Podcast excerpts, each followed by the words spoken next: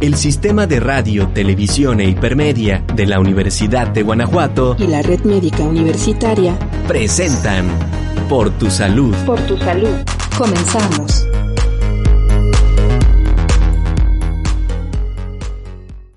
Hola a todos, ¿cómo están? Bienvenidos nuevamente a Por tu Salud.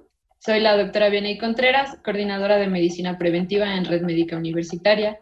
Estamos transmitiendo a través del sistema de radio, televisión e hipermedia de la Universidad de Guanajuato y el día de hoy vamos a hablar de un tema que es uno de los motivos más comunes eh, en consulta médica y es las palpitaciones. Y para eso tenemos de invitado el día de hoy al doctor Carlos Trinidad Ortega, cardiólogo clínico, egresado del Centro Médico Nacional de Occidente del Instituto Mexicano del Seguro Social por la Universidad de Guadalajara, eh, recientemente jubilado eh, de la Unidad de Cuidados Intensivos Coronarios en la Clínica T1 del IMSS León, en León, Guanajuato, certificado por el Consejo Mexicano de Cardiología y actualmente eh, con su práctica privada en la Torre Médica Campestre en León, Guanajuato y aquí en Guanajuato en nuestra red médica universitaria. Hola doctor, ¿cómo está? ¿Qué tal doctora Viene? ¿Cómo está? Estimado público virtual que nos escucha. A todos, gracias por la invitación. No, al contrario doctor. Eh, bueno, eh, platíquenos, yo creo que es de lo que, ¿qué nos puede decir de las palpitaciones? todos los médicos alguna vez le hemos referido pacientes y también a usted siempre, no sé, todos sus pacientes, de qué porcentaje le pueden decir que todos padecen palpitaciones.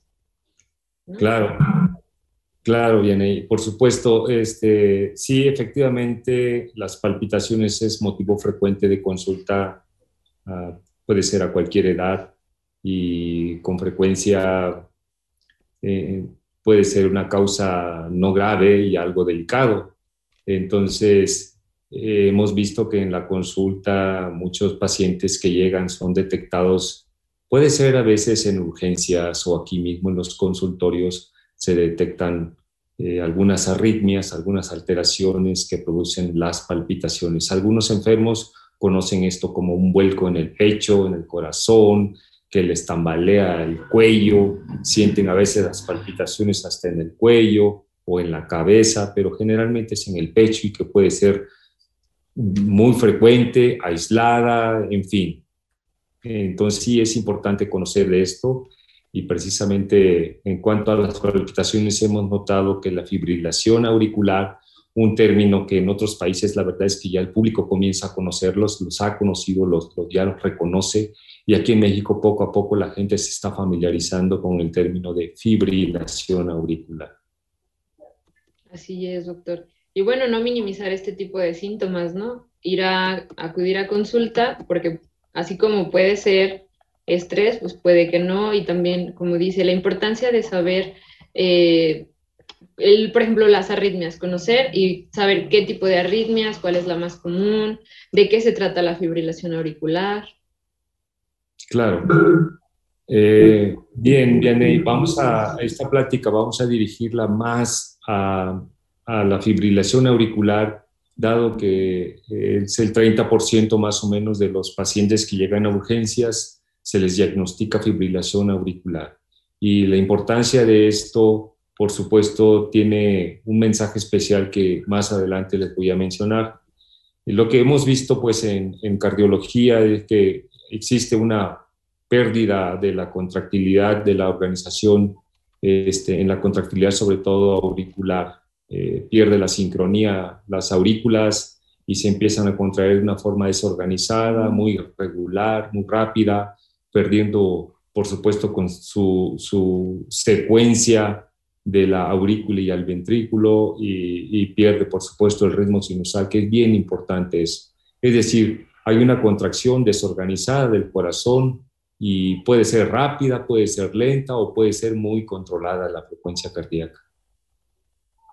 Y su característica principal en el electrocardiograma, eh, que es la herramienta principal de diagnóstico VNA y público general, es tomar un electrocardiograma porque a pesar de que uno sospecha clínicamente que puede tener fibrilación auricular el paciente al tocar su pulso, esto no es el diagnóstico, sino es una sospecha clínica. y por ende debemos de tomar un electrocardiograma a la mayor brevedad, en lo cual nos debe de salir pues el ritmo irregular, en donde el electrocardiograma lleva una contracción auricular muy desorganizada que puede oscilar hasta de 300, 500, 600 latidos de aurícula. Y el ventrículo depende pues de que, con, qué este, frecuencia conduce ese corazón hacia ella. Así es. Y bueno, doctor, eh, como dice usted, el electrocardiograma es eh, base para hacer el diagnóstico, pero ahí, por ejemplo, es este, ¿cómo, ¿cómo clasifican la fibrilación auricular? Porque puede que nada más sea un episodio mm, único y después eh, nada más se le da vigilancia al paciente, o qué pasa ahí en esos casos. Claro, y tiene importancia clínica esto. Antes, Vianey, quisiera tocar el punto, ¿cómo hacemos el diagnóstico de fibrilación auricular? ¿Qué es lo que hacemos nosotros en los consultorios? En la mayoría de los pacientes, además de tomar un electrocardiograma y hacer un interrogatorio clínico, nos puede orientar en la agudeza o la cronicidad de la, de la fibrilación auricular y, generalmente colocamos un equipo especial que se llama Holter, que es un monitoreo eléctrico de su ritmo cardíaco. Son unos electrodos que van conectados al pecho y van conectados a una grabadora que esta puede grabar hasta 24, 48 horas, una semana y en ocasiones hay otros dispositivos que se colocan en forma muy especial que pueden durar un mes, un año, en fin, para hacer diagnósticos eh, de arritmias, eh, cuando uno lo sospecha clínicamente, eh, hay pacientes que se seleccionan para ese tipo de procedimientos. Pero el, diagnóstico también puede hacerse por otros dispositivos. Hoy en la actualidad hay, hay nuevos programas para los teléfonos inteligentes en lo que uno pone el dedo, inmediatamente te empieza a dar la irregularidad del ritmo cardíaco y eso se le envían al, al médico y él hace la sospecha clínica. Muchas veces al tocar el pulso, como les mencionaba, el pulso en ocasiones ya no es regular, ya no es uniforme, ya, ya pierde la intensidad del pulso eh, y eso también aumenta la sospecha clínica. Hay brazaletes eléctricos, y hay relojes eléctricos, eh, en fin, hasta los marcapasos hoy en día o los dispositivos de estimulación eléctrica cardíaca pueden hacer análisis retrospectivos por medio de computadoras para saber si el paciente ha tenido fibrilación auricular. Es así como se hace el diagnóstico. Uno, pues de preferencia, tener la evidencia de que hay eh, un ritmo irregular al menos 30 segundos en su electrocardiograma. Y sí, efectivamente, estos se clasifican en cuando es eh, paroxística, generalmente vemos que son menos de 7 días, cuando es persistente, generalmente eh, duran más de un año, cuando es permanente muchas veces hay resistencia a tratamiento, ¿verdad? Este, eh, estos términos hay veces que van variando acorde a la respuesta de los tratamientos de ser permanente, en ocasiones puede ser persistente porque ya recibió tratamiento el paciente alguna vez, en fin. Y, sin embargo, también hay algunas clasificaciones que los ponen como aguda y crónica, la aguda y crónica realmente esa clasificación ya está saliendo, ya está saliendo y, realmente eso es como terminología médica nada más. Este, hay otras eh, maneras de, que le llaman FA sola, por ejemplo, en pacientes que no tienen factores de riesgo, no tienen enfermedad que está produciendo la arritmia propiamente y ocurre generalmente en menores de, de 60 años. La FA vagónica, aquellos pacientes que tienen hipotonía, disautonomía de frecuencia cardíaca, puede ser que pueden generar este, arritmias por fibrilación auricular, sobre todo nocturnas.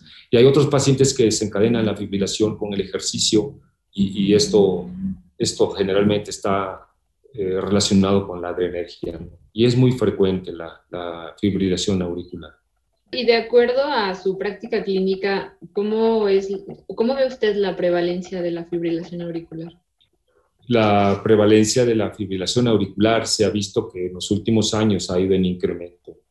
Eh, oscila alrededor de 2% pero este, esta prevalencia se ha notado que va a ir en incremento dado que los factores de riesgo que producen la fibrilación auricular también van en incremento. Y esto lo vamos a tocar ahorita, pero está principalmente relacionado con el paciente que está hipertenso, que tiene un gran corazón, un corazón grueso, con disfunción diastólica, con crecimiento de la aurícula izquierda.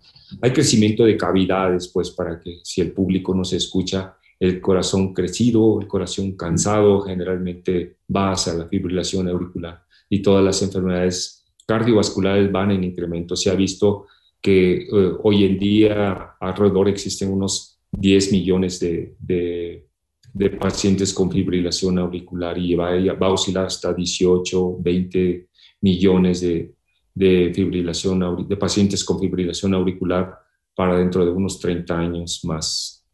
Entonces, esto pues va en incremento la fibrilación auricular este, mm, y realmente pues es importante porque los factores de riesgo están eh, persistentemente pues en incremento. y tenemos que trabajar en eso.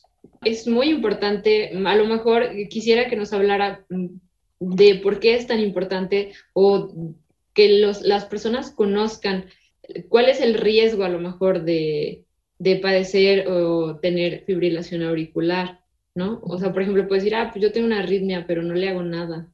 Sí, exactamente. Hay algunos pacientes que saben que tienen palpitaciones o descuidan sus tratamientos o, en ocasiones hay gente que ya conoce que tiene fibrilación auricular y, no, no les da pendiente porque no les ha pasado nada. Entonces, lo que hemos notado nosotros es que, que existen padecimientos eh, o consecuencias por la fibrilación auricular y su patología generalmente forman, eh, pueden formar coágulos dentro del corazón por la mala contracción de, la aurícula, de las cavidades pueden formar coágulos y, generalmente producir lo que se llama una embolia cerebral o un stroke. Hasta cinco veces incrementa el riesgo de stroke teniendo fibrilación auricular.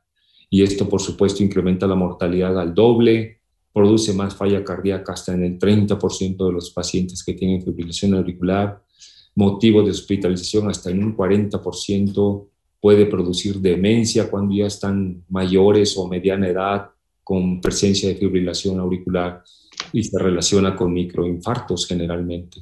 Y esto, por supuesto, la calidad de vida disminuye, hay aumento en la discapacidad, en la falta de dependencia de, de los pacientes, son más necesitados de otros entonces, eh, ese es eh, el problema, la, invalidez y la, el embolismo cerebral, ¿verdad? Sí, Eso como es la importancia de no minimizar ese diagnóstico, ¿no, doctor? Sí, así es. ¿Cuáles son los factores de riesgo que yo tendría, que alguien tendría para fibrilación auricular? Sí, eh, claro. mira, como te mencionaba, es, la hipertensión es una de, los, de las enfermedades más relacionadas con, con la fibrilación auricular. En general con muchas arritmias, pero tocante a esta, a, esta arritmia que estamos tratando, que es la fibrilación auricular, eh, mucha gente lo conoce como FA. Entonces, eh, es la hipertensión la primera. Y es el corazón grueso, el corazón crecido, el corazón que tiene mucha disfunción diastólica, de cavidades. El peso, la obesidad está directamente relacionado con con el estado hiperadrenérgico y con la, el favorecimiento anatómico y hormonal para el desarrollo de fibrilación auricular. La edad, entre mayor edad, un paciente tiene mayor posibilidad de desarrollar fibrilación auricular. Los pacientes obesos son roncadores con frecuencia, roncan muchos, tienen periodos de apnea del sueño, otra vez el estado hiperadrenérgico, todas las sustancias, las hormonas que aumentan la presión arterial se incrementan y esto puede provocar el disparo de fibrilación auricular nocturna, que en este caso cuando es paroxístico es generalmente corta duración, uno, dos, tres, hasta menos de siete días dura la, dura la arritmia. También la presencia de valvulopatías, las enfermedades de la válvula mitral, de la válvula aórtica, Ustedes han escuchado seguramente la cardiopatía reumática, es una de las causas que producen deformidad de la aurícula izquierda y, con ello pues, viene a producir o a favorecer la anatomía para el desarrollo de fibrilación auricular y sus complicaciones. la insuficiencia cardíaca, el hipertiroidismo, otro estado hiperadrenérgico, favorece el desarrollo de fibrilación auricular paroxística generalmente. Eh, la psoriasis se ha visto que hasta tres veces puede provocar más fibrilación auricular. El estado postquirúrgico, pacientes que van a cirugías de otros tipos eh, cardíacas, por supuesto, que generan cicatriz, que generan, eh, sí, sobre todo la cicatriz o deformidad de, quirúrgica sobre las aurículas. En ocasiones esto pueden, pueden favorecer o enlazar este, vías para provocar la, fibrilación auricular. Ok, doctor. Vamos muy bien. Eh, ¿Qué le parece si vamos a una pequeña cápsula de cinco puntos informativos por tu salud y regresamos? Datos importantes por, tu, salud. Fibrilación atrial. Se conoce como fibrilación atrial a la frecuencia cardíaca irregular y ocasionalmente rápida que suele provocar irrigación sanguínea deficiente, donde las cavidades superiores del corazón, llamadas aurículas, no laten de manera coordinada con las cavidades inferiores que se conocen como ventrículos. Cuando los síntomas se manifiestan, suelen presentarse palpitaciones, dificultad para respirar y fatiga. Sin embargo, en algunas ocasiones es posible que no exista ningún tipo de indicio. Para detectar esta enfermedad, se requiere de una atención médica especializada, pues de otra manera es difícil encontrar sus causas. Los pacientes que corren mayor riesgo para desarrollarla son aquellos que padecen hipertensión, obesidad, apnea del sueño, hipertiroidismo o psoriasis. Para prevenir esta condición, se recomienda realizar frecuentemente ejercicio físico, mantener un peso ideal, cuidar la ingesta de bebidas alcohólicas y evitar el exceso de sal. Asimismo, es necesario revisar de manera constante la presión arterial. Datos importantes por, tu, salud. Ya estamos de vuelta por tu salud.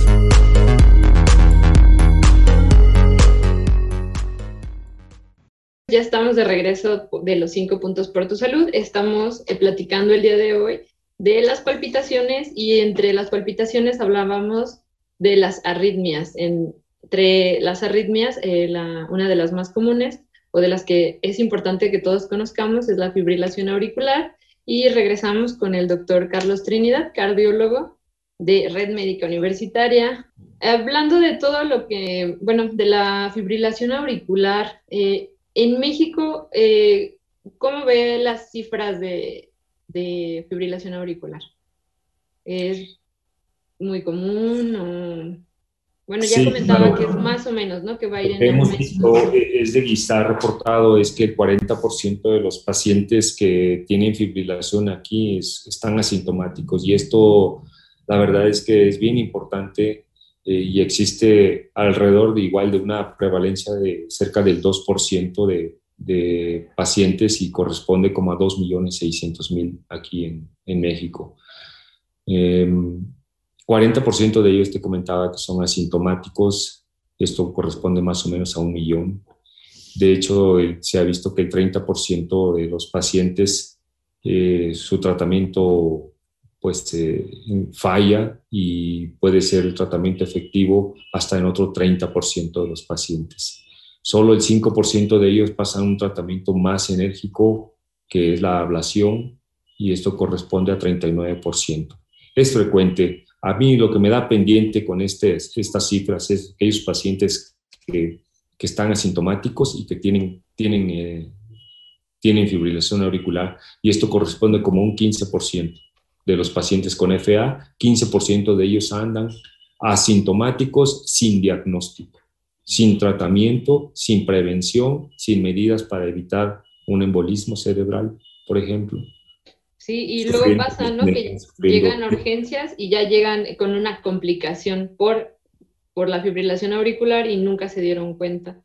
Ya, efectivamente, en ocasiones cuando vienen, y esto es muy común, de hecho, cuando un paciente llega a urgencias con una embolia cerebral, eh, lo primero que hacen es tomar un electrocardiograma y una tomografía o una resonancia magnética. Eh, se integra el grupo diagnóstico para evaluar si se le puede ofrecer algo de tratamiento al paciente. Como una causa de embolismo cerebral, se tiene que tomar un electrocardiograma. Sería parte de hacer una detección temprana, doctor. Sí, efectivamente. La detección temprana radica en que este tipo de arritmia se ha asociado con un incremento en el riesgo de embolismo, tanto isquémico, ¿verdad? Sobre todo y incrementa la mortalidad, por supuesto, cuando, que como cuando se compara con la fibrilación auricular, que sí da molestias. Cuando da molestia la fibrilación auricular, generalmente eh, el paciente acude más temprano, lleva tratamiento, lleva anticoagulantes y el riesgo de EBC disminuye hasta un 65% más o menos. Y de los pacientes que han llegado, doctor, em, ¿cómo llegan? ¿Con qué síntomas? Sí, mira, es bien importante, qué bueno que lo preguntas. Muchos de ellos refieren palpitaciones, pero en ocasiones el primer síntoma puede ser precisamente un embolismo cerebral. Eh, cuando el paciente da oportunidad y, son sintomáticos, suponiendo que es de primera vez su, fibrilación auricular, son palpitaciones, disnea, casi casi la mayoría de veces los síntomas van a depender de qué patología de fondo tenga este paciente, cómo está tolerando la hemodinamia de este, la, misma patología y qué tan avanzada está esa patología, porque generalmente cuando aparece una fibrilación auricular y tiene esa, como, esa característica de cronicidad, generalmente hay una patología cardíaca.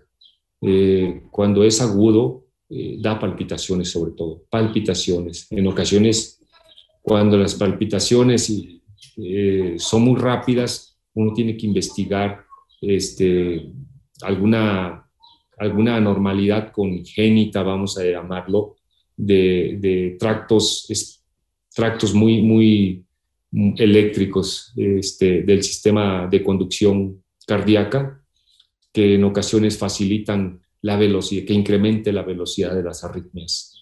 Este, vamos a suponer un paciente que tiene un síndrome de preexcitación, un síndrome de Ward-Parkinson-White, con palpitaciones y tiene fibrilación auricular, esos pacientes generalmente llegan con 300 latidos por minuto y estos llegan chocados. Esa es la diferencia, ¿no? Es una expresión de la misma fibrilación auricular que va conduciendo de una manera veloz. Y a ellos el tratamiento, por supuesto, es diferente.